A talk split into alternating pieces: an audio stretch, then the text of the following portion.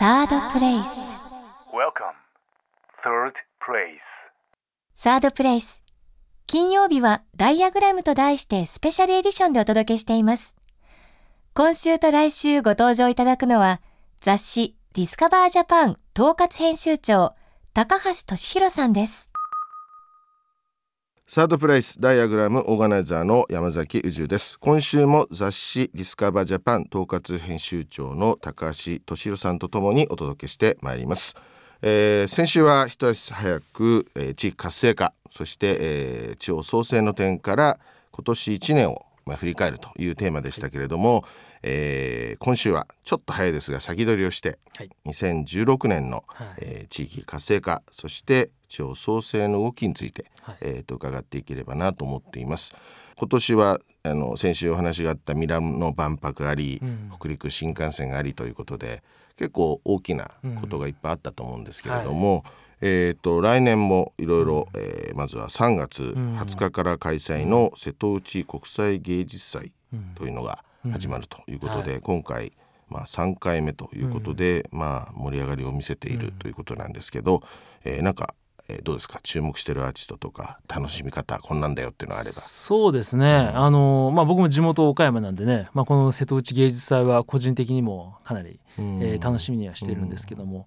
まあ、1回目が90万人超えてで2回目もやっぱ100万人を超えてですねやっぱりこのアートイベントっていうか、まあ、あの地方でも今たくさん生まれてますけれどもやっぱ瀬戸内芸術国際はまあ一番規模もあと、まあ、アーティストの参加率の、えークオリティの高さもですねやっぱり注目度一番なんですよね。でまあ今年としてはですね僕あの注目としては、まあ、あのアーティストも増えてましてで直島にあの三部一博さんって、うんえー建築家の方がいらっしゃるんですけど、まあ、そこのあのタウンホールをちょっとやるというところで、まあ、建物的なことで言うとそれちょっと楽しみかなと思っててであとは、えー手島ですね。手島にスプツニコさんが、うん。はい、やるというところでこれまたちょっと面白いなと。はい。どんなのができるんだろう。どんなのできるのか本当ちょっとね想像つかないんですけど、まあ、古民家一棟をね丸々回収して彼女がやるということなんで、まあ、それちょっと楽しみかなっていうのと。あともう個人的にはね僕日比野勝彦さん。この前ちょっと実はあったんですけど彼があのあの海底探査船美術館プロジェクトってやってるんですよね。うんで何かっていうと瀬戸内海の、えー海底にですね船が沈んでましてでそれがですねレンガを積んだ船なんですよ。うんで、えー彼はそこからこうレンガをこう引き上げて、でそのレンガがどこから来てでどこに持っていかれる予定でどういうものが立つんだったんだろうっていうことを調査してるんですよ。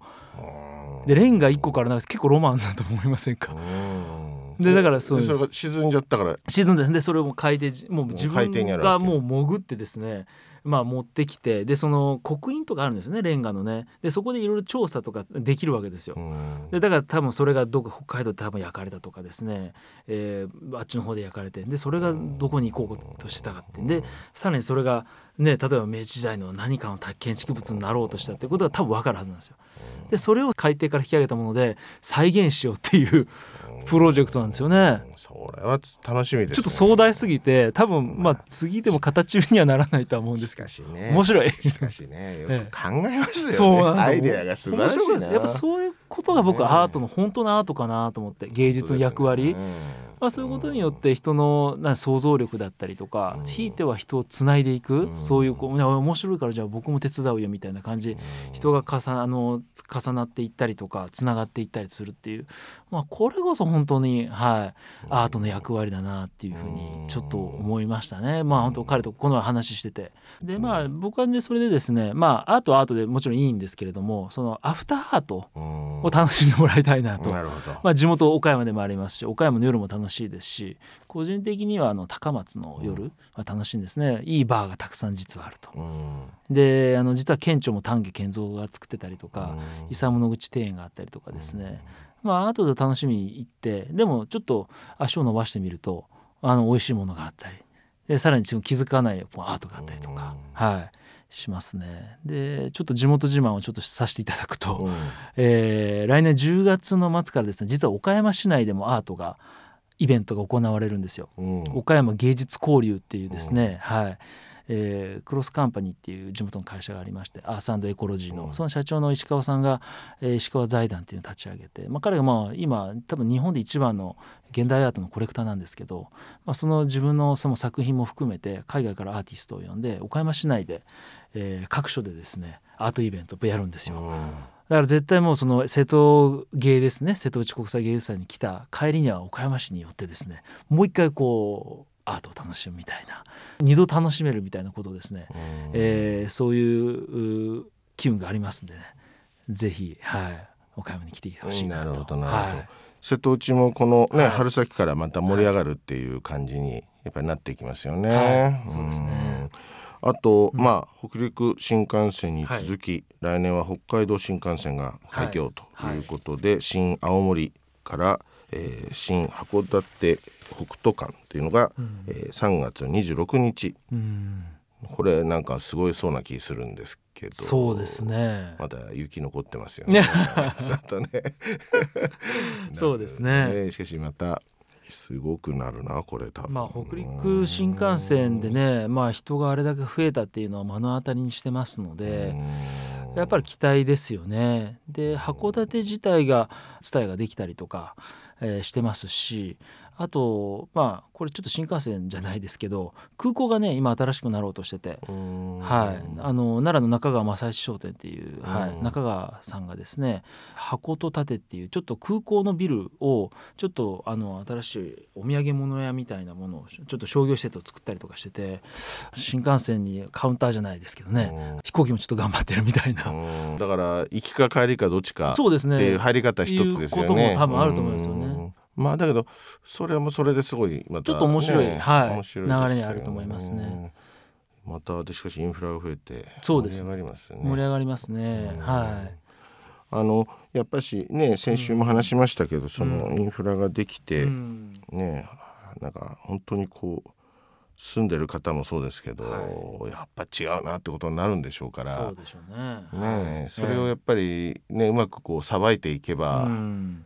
ねまたどんどん人がやっぱりなだれ込んでくるってことでしょうからね。そうですね。まあ、実際北海道の人たちもそれをもうチャンスとしてどう捉えていくかということは、はい。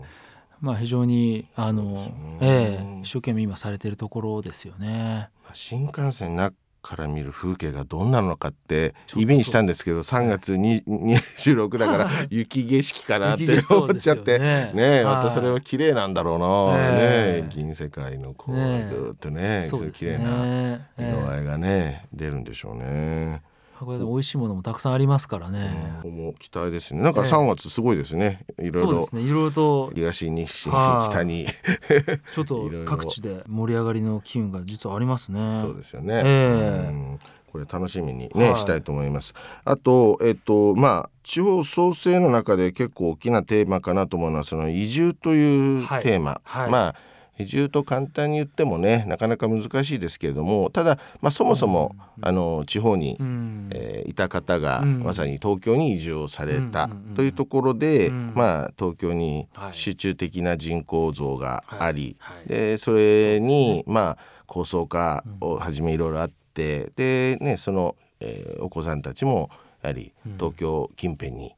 まあ、住むということによって、まあ、東京が一挙集中という流れになったわけですけれども、うん、まあ地方に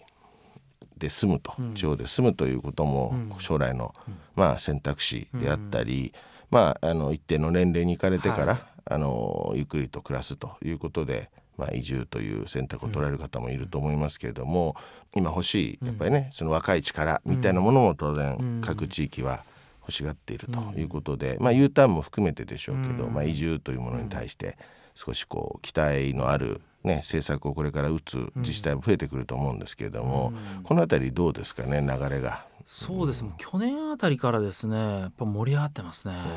移住は。で僕らも取り上げる、まあ、トピックスとしては移住っていうものはね昔はちょっと特別な感じだったりとか、まあ、いわゆる第二の人生、うん、まあ、定年してから地方に暮らそうとかまあ、あとはちょっと都会でちょっとやっていけないからどっちかというとちょっとマイナスネガなイメージがあったんですけどそれがね今全く変わってますね。20代の人たちが地方に、えー、行きたいとかあと住んでみたいとかっていうアンケートを総務省が多分取られてると思うんですけど、えー、半分以上の20代の人たちが関心があるって言ってるんですよね。移住に興味があるっていうような。はい、で実際そのまあ海士町ですね沖縄海士町も、えー、ここ5年間で300人400人ぐらい若者が入ってきたりとかあとは神山町ですね。徳島の神山町とか、まあ、そこもあの東京の、まあ、映像会社がサテライトオフィスをこう作って、で若者どんどん入ってきてるとかですね。ちょっと新しい取り組みが、はい、あのもう移住っていうスタイルがなんか結構今一番いけてるライフスタイルじゃないかっていうような感じで受け取られて初めてっていうのはいい流れかなというのは思いますね。単に移住ではなくてねそこを生活の拠点にするメリットをい。かにやっぱり組み立てていくかって結構大事ですよね。ね。まだね、単身でやられててね、うん、どこででもこう仕事ができるっていう方々はね、ねより集中ができたり、はい、ね、生活環境の充実みたいなところで行くけれども、はいえ。ー、ね、その周りにやっぱりこう友達をこう作れる環境っていうのもなければいけないからそう、ね,、いうのもね相性があるでしょうからやっぱり何回かやっぱり行って。はいね、そこがどうなのかってね、えー、そういう旅の仕方ってありますよね。移住を探す先を探す旅みたいなね、はい、そういうのを少しこうそういうのもありますよね。ねやっぱペットを飼いやすいとかいろいろあるじゃないですか、その人その人の持ってる、そうですね、趣味がね、はい、どうだっていうのもあるでしょうから、えー、うん。なんかそういうのからの移住の切り口っていうのはあってもいいんじゃないかっていうのはちょっとねこれから考えていくとまた面白いそうですね。っていうのありますよね。えー、まあ移住もねいろんな形があってねさっきの海士町も今年ですけれどもあの、えー、交流センターというちょっとあのいわゆるその学生ですね。高校生があじゃあの沖ノ島にこう進学を目的に勉強するためにこう留留学というか島にこう入ってきてでそこに、えー、高校生活を送ってしっかり勉強してでちゃんとそのいわゆる東京の一流大学を目指すぐらいの学力をつけて、つけるために留学するみたいな施設が、まあ、実はできてたりとかでそれまあ有名な建築家が作ってたりとかあと神山町でいうと、まあ、そういったまあサテライトオフィスができることによって、えー、そういう若い人たちがやっぱ東京と同じく美味しいコーヒーが飲みたいっていう需要をもとに焙煎する、えー、若女の子が移住してきて、で美味しいそのコーヒーを作るロースターを作ってですねやってたりとかであと靴職人が入ってきたりとかなんかいわゆるちょっと入ることによってなんかその移住先でいろんな職業を起業したりとか、あと今までない、えー、職業を作ったりとか多分これから職業っていろいろと細分化されていくっていうふうに言われてますけれどもその最先端のモデルが実は移住っていうライフスタイルを変えることによって新しいその働き方とか職業みたいなものが生まれてるっていうちょっと面白い現象が、はいね、起きてると、はい、思いますね。うん、だからやっぱりその魅力のあるね街、づくりも必要なんだけども、あん。まり格好つけなくて、そうなんです。ね。そのやっぱり来る人たちが選ぶものだからということで考えれば、えー、あまりその辺りは気にしなくてもいいかなっていうのはあるかもしれないしね。もしかすると大工が好きでみたいなね大工作業好きでっていうね日曜大工が好きな人は自分で家を直して住み直したいっていう人がいた時にね変にそのリノベーションをかけるよりはこれはもう好きにどうぞみたいな感じで提供してあげた方がいいかもしれないし、はいね、逆にインフラ提供という意味では今みたいなね、うん、なんかそのそういうシェアのオフィスを作ってあげてっていうのは十分大事なことなので、ね、ね、どっかの本当にもうすぐ行けるようなところに、ね、眺めのいいところでみたいなのはあるかもしれないですよね。そうですね。それで言うと面白いのはあの奈良県ですね。奈良県、まあ、やっぱりそのインフラみたいなものをこう整備するっていうのがやっぱり行政の役目だと思うんですけど面白いのはやっぱりその、えー、奈良県の中である村がありましてですねもともと木工とか林業が盛んだったんですよ。でまあそれこそ吉野杉があったりとかするんですけどそこで昔はそういう木工的なその、えー、文化があったんですけど、まあ、それ途絶えちゃったんですよね。でそれをですね県の、えー、移住家のある人が動いてですねえー、山の上に眺めの山の上にこうポンプ工場があるんですけどでそれも使われたのはポンプ工場なんですけどもうそれをこう全部リノベーションしてね、えー、工房兼宿舎みたいなことにしてで家具若い家具作家を連れてきてですねでそこに住まわせてでそこにもう工房を作らせたんですよ。で吉野杉を使って家具を作るっていうことを、えー、やらせてですねそれが非常にいい家具を作ってたりするんですよね。あなかなかななんかまあ行政だからこそそういうこと多分できたと思うんですけど、まあ、そういうことでこうね、えー、移住っていうことで、まあ、文化を守るために若者を連れてきて、まあ、クリエイティブの力で、えー、家具作家として自立させるみたいななんかそんな仕組みをちょっとやってたりとか、なかなかはいあのお伺いした中では面白い事例だなと。面白い事例ですね。はい、でそれがね面白いのはその兵庫の、えー、兵庫にですね、まあ、あの家具の名人がいるんですよ。でそれがそのカンナで、えー、家具を作っていく削って仕上げをやるんですけどあのサンドペーパー使わないですよね。もうだから日本のその刃物の技術があるからこそいろんなもう十何種類のカンナがあってそれをこう使いながら仕上げていってえー、作っちゃうっていうそういう技術がもうそこしかないんですけどそこの生きのいい若者を連れてきて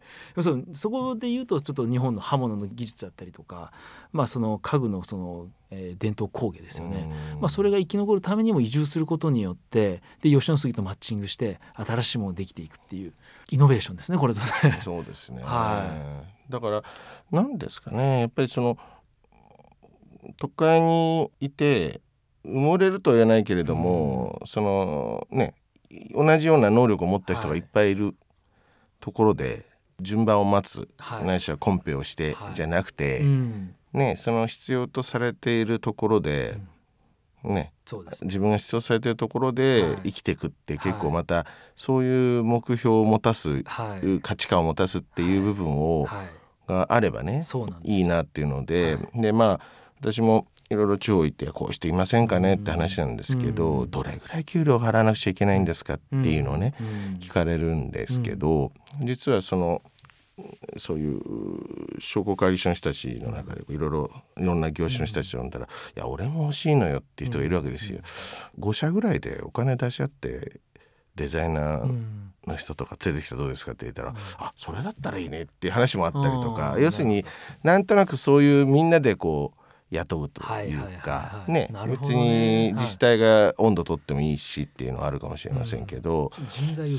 共有するみたいなそうですよね。そういうのをみんなでこう共有していくために、みたいなね、この人に聞けばみたいな、当然ねもうそのやっぱりその人が将来的にはそこで会社を作ってくれて応援して仕事出すね将来まず来てもらってそこにどんどん人が増えてなんかそのね事務所ができてみたいな話になればまたもっともっといいのでやっぱりその地域の企業がこういうやっぱりこう洗練された人材をみたいなのを求めていくっていうのはあるしそれはやっぱりなんかな自治体主導とかじゃないんじゃないかっていう気もちょっとしていて、ね。はい、やっぱりそういう新しいおっしゃってたそのイノベーションというね、はい、言葉に合ったような能力の人をやっぱり呼ぶには、うん、そういうやっぱりその産業間の連携であったりとかねうん。うん。ね、企業間の連携みたいなものがあり、はい、それがある意味まあ、どういう人材像が必要なのかみたいなところ、なん。ていうのもあるんじゃないかっていうことも思いますよね。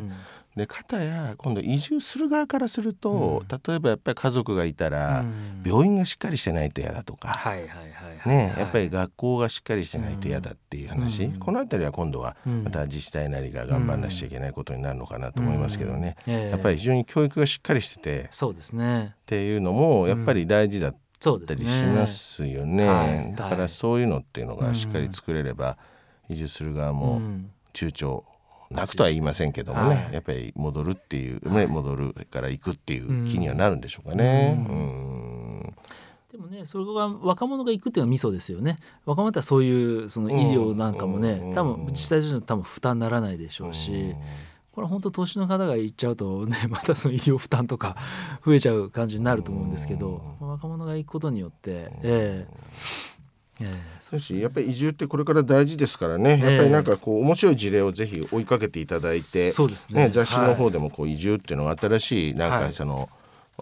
ね、流れをこううまく作れるようにっていうのは追いかけて面白いなっていうのはありますよね。うん移住した人たちのインタビューをこう、はい定期的に載せるなんていうのももしかしたらそうですね面白いかもしれないはい、ですよね。まあ本当そうなんですよね。そういう今も勝ち組ですね。まあ実は勝ち組の人たちがあの地方に行ってクリエイティブな仕事をしてるとかいう流れになってるので、まあそれはちょっとどんどん紹介していきたいなというのは。そうで他にこうまあ来年注目してるっていう、なんかその出来事とか、はい。動きとか場所とかって何かありますかね？そうですね。今ちょっと注目しているのは京都の海側ですね。京都の海側、はい、うん。海の京都っていう、うん。はい。まあそこが今今年観光圏にねあの国としても認められましたけれども、まあ、京都っていうとあのいわゆる京都市内しかイメージがありませんが実は天橋立があったりとか海側の方も非常に風光明媚であの観光的なあのスポットがたくさんあるんですけど、うん。まあ、そこがなかなか情報発信されてなかったので、まあ、そこの今動きが今活発になりつつ、ええあるなと。舞鶴市はこの前行ってきたばっかりなんですけど新しくロゴをですねあの北川一生さんっていうグラフィックデザイナー舞鶴市のロゴを作ってでちょっと話題になったりとかあとはそういったあのいろんなクリエイターの人たちにこう、えー7市町村あるんですけれどもちょっと巡ってもらって、えーイベントとともにこうワークショップをやったりとかして、どんどんちょっと地元の人とそういう、まあえークリエイティブな人たちとの交流を増やしてで、まあ、自分たちの価値を再発見して、まあ、どう観光にしていこうかっていうことをちょっと今本気で考える、えー気分ができてて、まあ、それが来年どういうふうに実を結んでいくかっていうことはちょっと注目したいなというふうには思います、ね。しかしねなんか京都っていうとこそうなんです恵まれてるようにまだまだ開拓できるところがあったんですか、あるんですよ。でしかも忘れられてるんですけれどもあっちの日本海側に、ね、なりますけれども実はその大陸から一番近い場所にあって文化とかの、まあ、玄関口だったんですよね。だからまあ本当にこう元伊勢っていう伊勢神宮のルーツになるこの神社っていう神社が実はあったりとかやっぱりそこは奈良よりも伊勢よりも実はあのこの海の京都側が文化的には古いんですよ。和の源流っていうふうなこともあるのでね、まあ、そういうところもちょっと PR 歴史的なことを掘り下げながらそういったところをですね PR どんどんしながら観光につなげていくという。えーそれはまた面白いあれですね。そうですね。はい。うんであとまあ、えー、と高橋さんとしてはい。なんかこう、来年というかはい。1年間どんな感じに動かしていくとか、ディスカバージャパンどういう方向に持っていくっていうのは何かありますかね？そうですね、まあ、より発信を強めていくのとともに、えーまあ、先週お話ししましたけど地域ブランディング協会というですね、えー立体的にこう地方活性をやっていくっていう組織も作りましたんでね。それをどんどん、えーダイナミックに動きを、えー強めていきながら、いろんなあの地方活性す地方創生みたいなものをですねこと起こしからですねお手伝いをしてでしっかりとこう世にこう広める、まあ、情報発信、えー伝えることと届けるっていうことをじゃあちょっとやっていきたいなというふうには、はい、思ってますね。ね何を何をこうなんとかな、うんまあ言い方変ですけどどういった力をお貸しすればうん、ね。ねもっと良くなるのかはいっていうこととかね、ええ。どんな疑問をこうね。一緒に解決してあげればもっとそうですね。良くなるのかっていうことに関して応援できることって、うんうん。まあまだまだありますよね。ありますね。うん。特にやっぱり質の高いというまあやっぱりそのクリエイティブの力ですね、えー建築家さんだったりグラフィックデザイナーとかですね。その道のやっぱりスペシャリストを起用することによって、えーなんかただの箱物じゃなくてやっぱりセンスのいいとか本当に快適な場所を作るとか